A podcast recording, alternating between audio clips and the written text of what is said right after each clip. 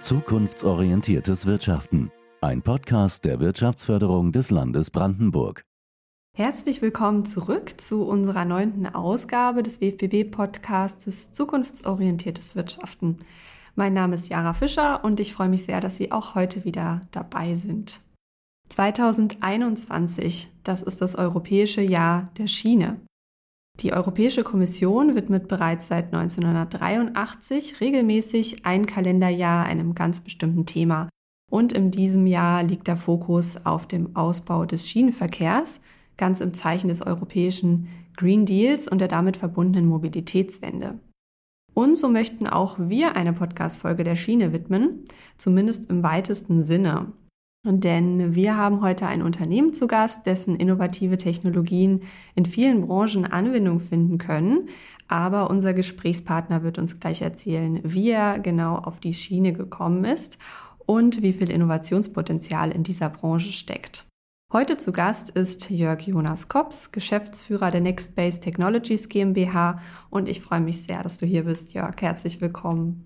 Ja, hallo Jara. Herzlichen Dank für die Einladung ist tatsächlich mein erster Podcast. Von daher, man möge mir verzeihen, wenn ich manchmal ein bisschen aufgeregt klinge. Aber ich freue mich wirklich. Ja, gar kein Problem. Ich glaube, äh, das geht uns allen so, die wir hier live sprechen. Aber steigen wir direkt ein, dann wird die Aufregung auch verfliegen.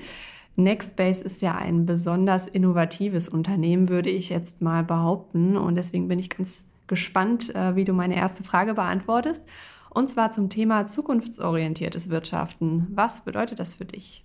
Also für uns bedeutet, für uns als Nextbase bedeutet zukunftsorientiert natürlich auf Stimmungen einzugehen, Trends zu erkennen, Visionen tatsächlich umzusetzen. Und auf der Basis ist das natürlich genauso, so Sätze wie haben wir immer schon so gemacht, ist nicht das, was wir unter äh, zukunfts- oder zukunftsorientiertes Unternehmen verstehen. Für uns heißt es tatsächlich, die Sachen umzusetzen mhm. und agil umzusetzen.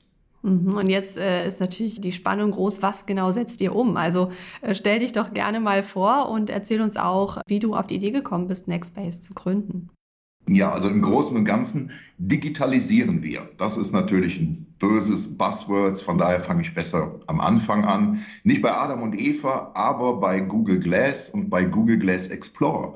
Weil genau das war meine Frau Christina, auch mein Mitgründer.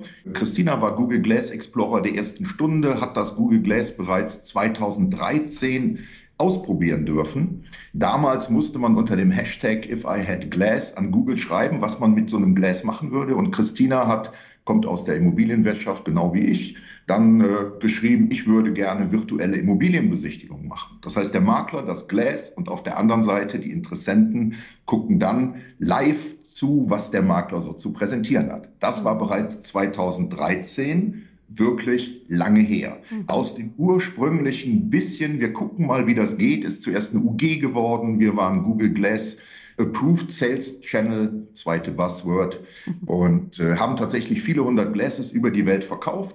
2016 äh, haben wir dann mit Unterstützung der Wirtschaftsförderung, insbesondere mit Unterstützung von Ronny Böhme, aus der kleinen UG in Köln gegründet, eine GmbH, dann äh, zuerst in Potsdam auf der Karl-Marx-Allee und äh, jetzt im Gründer- und Technologiezentrum äh, gegründet. Und das, was wir machen, ist, wir beschäftigen uns eigentlich immer noch mit Smart Glasses. Allerdings ist unsere Plattform, die das Ganze betreibt, in den Vordergrund getreten. Letztendlich ziehen wir die Daten aus beliebigen Vorsystemen und bringen sie dann tatsächlich dem Mitarbeiter vor, vor Augen. Wir zeigen ihm in einem kleinen Display das, was er tun soll, das, was er holen soll.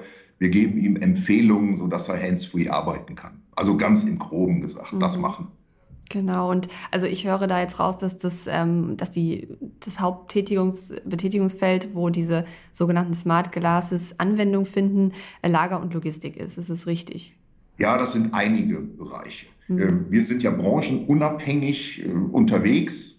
Der Schiene widmen wir uns natürlich ganz besonders. Mhm. Äh, aber letztendlich konzentriert sich schon auf Maintenance und auf Smart Logistics, weil die sehr, sehr nah aneinander liegen und zusammenhängen. Mhm, genau. Ja, und Schiene hast du jetzt gerade erwähnt. Ähm, vielleicht ein bisschen ungewöhnlich in dem Zusammenhang. Wie seid ihr denn auf die Schiene gekommen? Ja, Schiene sind wir zugekommen wie die Jungfrau zum Kind. Sehr guter Freund von mir ist COO der SBB Cargo International. Und die SBB Cargo International hatte tatsächlich vor vielen, vielen Jahren im Bereich des Gottards noch ein kleines Budget übrig. Und da haben wir uns um die wagentechnische Untersuchung gekümmert. So hat alles angefangen. Und nach der SBB Cargo International haben wir ein Buchungssystem für den Hamburger Hafen entwickelt. Wir haben mit dem Fraunhofer Institut etwas im Bereich Sensorik aufgelegt. Sind wir jetzt kurz vor dem Abschluss. Da geht es um Ultraschalluntersuchung, zerstörungsfreie Untersuchung von äh, Scheibenelementen, also von Frames. Und äh, ja, dann haben wir den Lutz kennengelernt, so einer der ersten Kontakte von mir in Berlin. Und zwar Lutz Hübner von, der, von Berlin Partners. Und mit dem haben wir ein kleines Grüppchen, das nennt sich Priori, und so ist Sensodimaris entstanden. Da geht es um Sensortechnik und wird in Brandenburg und in Berlin eingesetzt.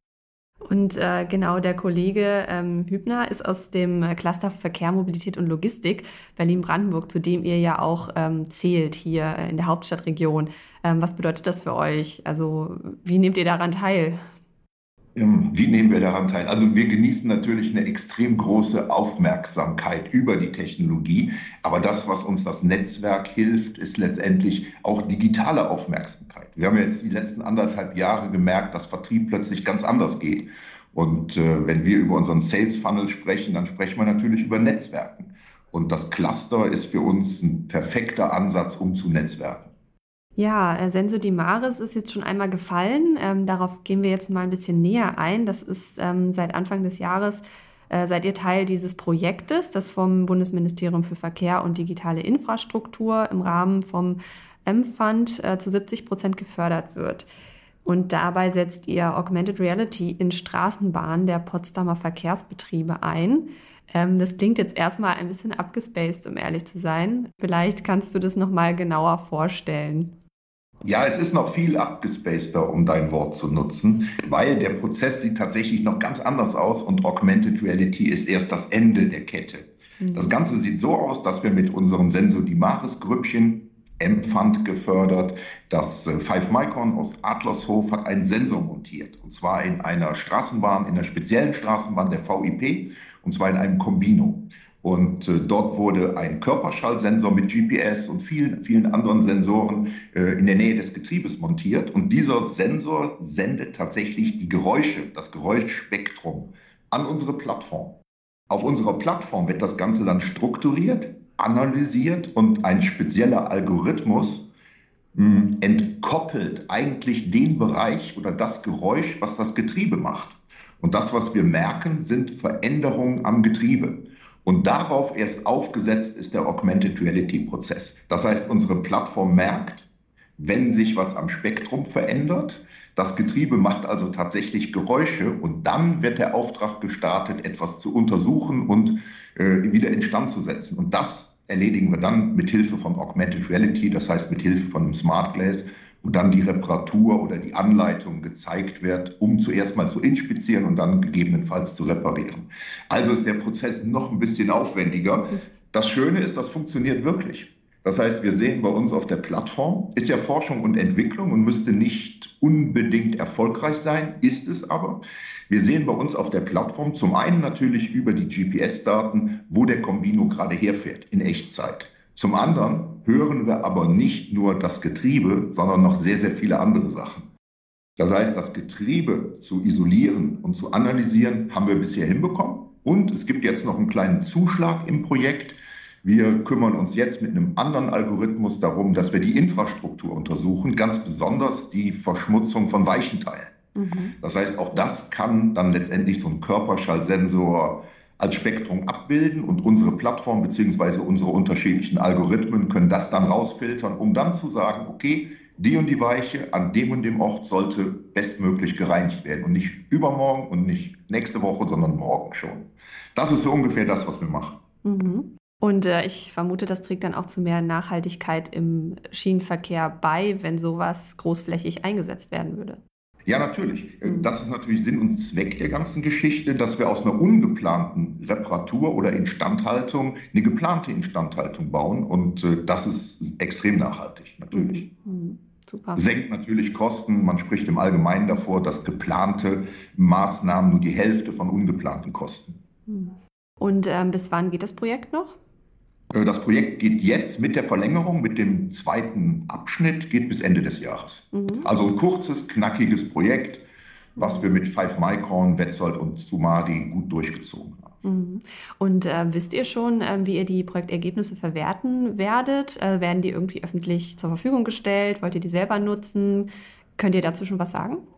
Natürlich, wir, wir, dürfen die selber nutzen. Also für uns als Nextbase ist das Bestmögliche passiert. Bei uns hat sich ein Getriebehersteller gemeldet, der 70.000 Getriebe auf der Welt unterwegs hat, mit einem ähnlichen Sensor, mit ähnlichen Problemen und Sorgen, sodass wir die entwickelten Algorithmen auch für den Getriebehersteller jetzt äh, einsetzen können. Von daher für uns hat es sich schon gelohnt. Wir glauben aber, dass wir noch eine größere Forschung und Entwicklungsrunde drehen werden, um das Ganze dann auch marktreif zu machen.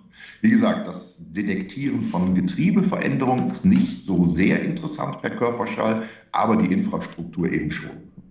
Ja, spannend. Und äh, ja, wenn sich das jemand äh, genauer anschauen möchte oder auch mit euch ins Gespräch kommen möchte, dann hat er ähm, bald die Möglichkeit, nämlich auf der internationalen Schienenverkehrsmesse Traco in Danzig. Da werdet ihr ja auch eure innovativen Anwendungen für die Schiene präsentieren. Ihr seid da vom 21. bis 24. September auf dem Berlin-Brandenburger Gemeinschaftsstand. Und ähm, genau, der wird gemeinsam organisiert von Berlin Partner und der WFBB. Und ähm, was erhofft ihr euch von der Präsenz dort vor Ort auf der Messe? Ja, ich würde gerne noch zwei Wochen zurückgehen in der Zeit. Und zwar, wir sind auch schon auf dem Railway Forum. Ah. Das heißt, die Lösung, und auch da sind wir am Stand oder nebenan des Standes von äh, der Wirtschaftsregion. Und da ist es so, dass wir das erste Mal das zeigen, was wir mit Sensor Dimaris auf die Beine gestellt haben. Und dann zwei Wochen, also ist quasi die Generalprobe für unseren polnischen Messeauftritt. Ah, okay. Und äh, bei uns ist es tatsächlich so, wir haben ja jetzt anderthalb Jahre, sind wir überhaupt nicht unterwegs gewesen. Und das sind die ersten zwei Veranstaltungen, wo wir wieder Präsenz zeigen können. Von daher äh, freuen wir uns natürlich sehr. Wir haben einen komplett neuen Messeauftritt. Wir bringen unsere Lösung dann auch live mit, sodass man die sich out of the box angucken kann. Wir sind mit vier Mann vertreten, also für uns sehr hoch aufgehangen. Das Schöne ist, wir haben über die äh, Plattform der, der Traco auch bereits einige Anfragen äh, bekommen von interessierten Vertriebspartnern, von Consultants, Agenturen und dergleichen mehr, sodass unsere Tage in Polen wirklich eng getaktet sind. Genau, wenn ihr in Polen seid, ähm, dann werdet ihr außerdem ein Expert-Panel bei der Traco Business Days gestalten.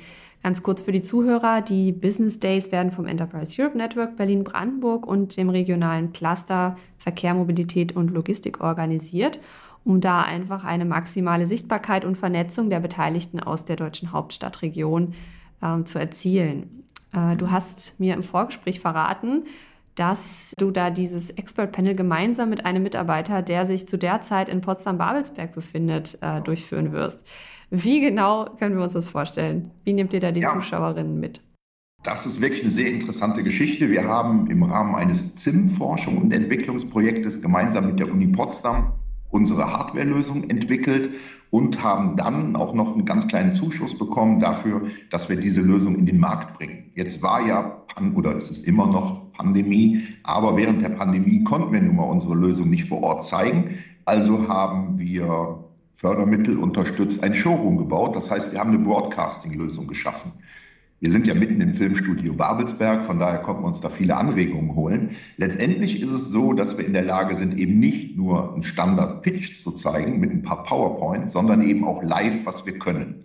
Theoretisch könnte man das natürlich auch in Polen auf der Bühne zeigen. Ich will es aber mit unserem Delivery Manager tatsächlich aus Potsdam live streamen, sodass wir nicht nur sehen, wie er das Glass nutzt bei uns im Showroom, sondern auch sehen, was er sieht. Wir können interagieren mit ihm und er wird einfach zugeschaltet, wie wir es von Teams, Zooms oder was es da sonst noch gibt, eben kennen. Ja, sehr spannend. Äh, ich kann leider nicht dabei sein, aber man wird mir bestimmt berichten, äh, wie erfolgreich ja, wir zeichnen das, das auf. Wir zeichnen das auf. Ja, klar. hervorragend. Ah, und dann kann man sich das auch noch nachträglich vielleicht auf eurer Webseite anschauen oder wo ist das äh, zu sehen? Genau. Das wird man sich sicherlich auf unserem YouTube-Kanal und bei uns auf der Internetseite angucken können. Klar. Mhm. Es ist das erste Mal, dass wir das in der Art machen, dass wir dann jemanden dazuschalten, der es live zeigt und äh, ist eine ganz andere Art von Präsentation. Mhm. Ja, ich drücke die Daumen. Sehr cool. Ja, die Pandemie ist natürlich auch schon ganz kurz angeklungen. Also während äh, viele Branchen ja auch regelrecht stillstanden in dieser Zeit, ging es für Nextbase aber irgendwie weiter. Also ihr habt euch schnell umgestellt, ihr habt jegliche digitale Angebote zur Vernetzung innerhalb der Region und auch darüber hinaus wahrgenommen. Und äh, jetzt mal Hand aufs Herz, freust du dich jetzt wieder auf die reale Messewelt? Es ist schon angeklungen, ich glaube ja. Oder hast du auch virtuell wertvolle Kontakte knüpfen können? Ich freue mich unglaublich, wieder Präsenz zeigen zu dürfen. Hat den Hintergrund, dass wir 2019 auf 75 Veranstaltungen waren. Mhm. In und um Berlin-Brandenburg. Wow. 2020 ist das Ganze ja massiv runtergefahren worden. Und äh, wir haben aber trotzdem alles genutzt, was man so nutzen kann. Wir waren sehr präsent, wir waren äh, tatsächlich digital unterwegs. Wir haben dann unseren Showroom für die ersten Pitches fertig gemacht hatten da schon sehr, sehr viele wertvolle Kontakte, insbesondere natürlich die virtuellen Unternehmensreisen, die wir wahrgenommen haben. Wir waren tatsächlich in Indien, haben Vertriebspartner gefunden. Wir sind aktuell unterwegs und planen unsere Brasilien-virtuelle Tour. Das gleiche machen wir mit Portugal. Das heißt, wir nutzen schon die digitalen Medien, aber Präsenz ist schon toll. Von daher freue ich mich riesig, wieder, ja, sag mal, auf einer richtigen Bühne stehen zu dürfen. Das Enterprise Europe Network bietet auf der Traco auch eine Kooperationsbörse an und deswegen nochmal eine Frage ein bisschen ab, abseits des Themas. Äh, wie wichtig ist denn der Aufbau eines Partnernetzwerks und wie groß ist auch der Mehrwert äh, der diversen Vernetzungsangebote für euch? Ich glaube, dass ähm, dieses Thema häufig in den Hintergrund gerät und ich habe jetzt schon rausgehört, du hast es ja angesprochen, wie viele Veranstaltungen ihr 2019 äh, besucht habt. Unglaublich. Wieso tut ihr euch das an? ja, so klassisches Startup-Thema. Das heißt, wir wollen natürlich skalieren.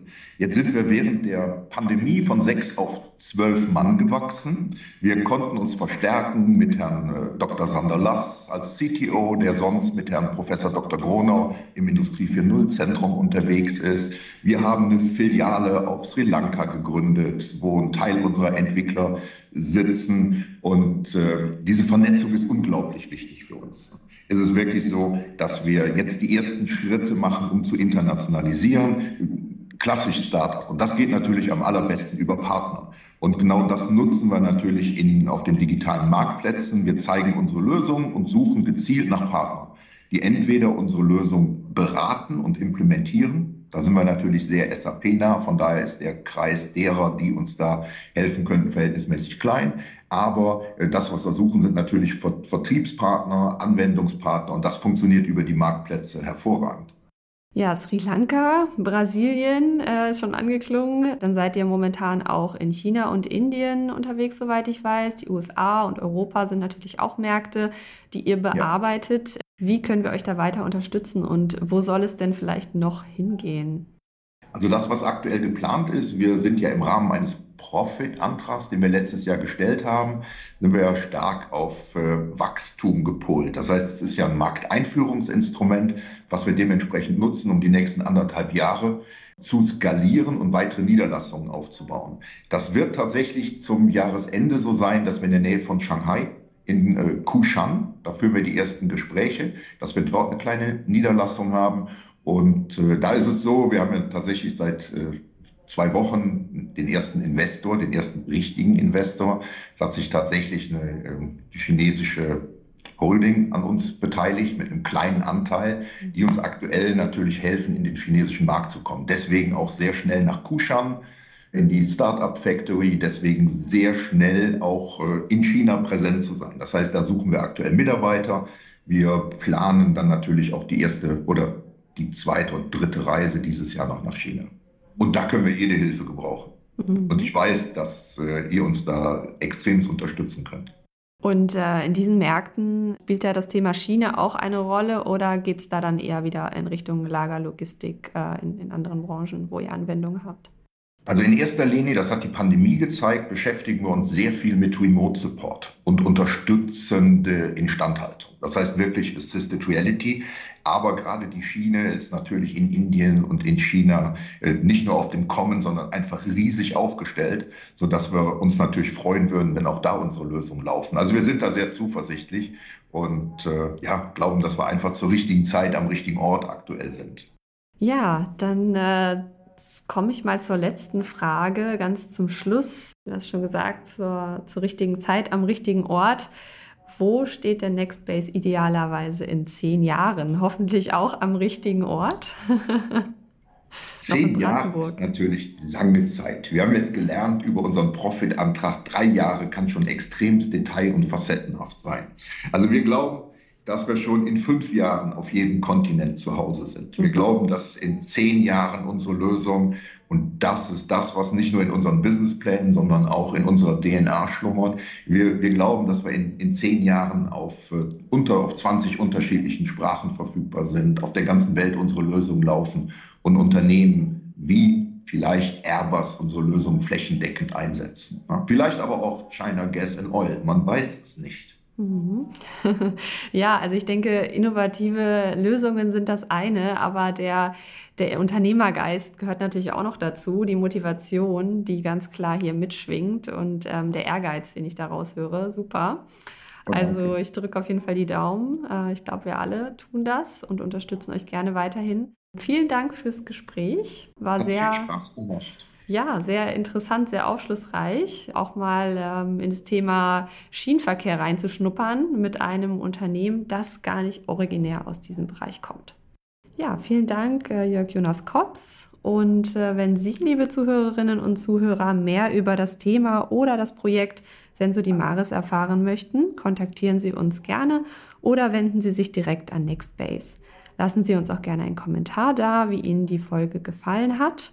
Und dann hören wir uns beim nächsten Mal, wenn es wieder heißt zukunftsorientiertes Wirtschaften. Bis dann.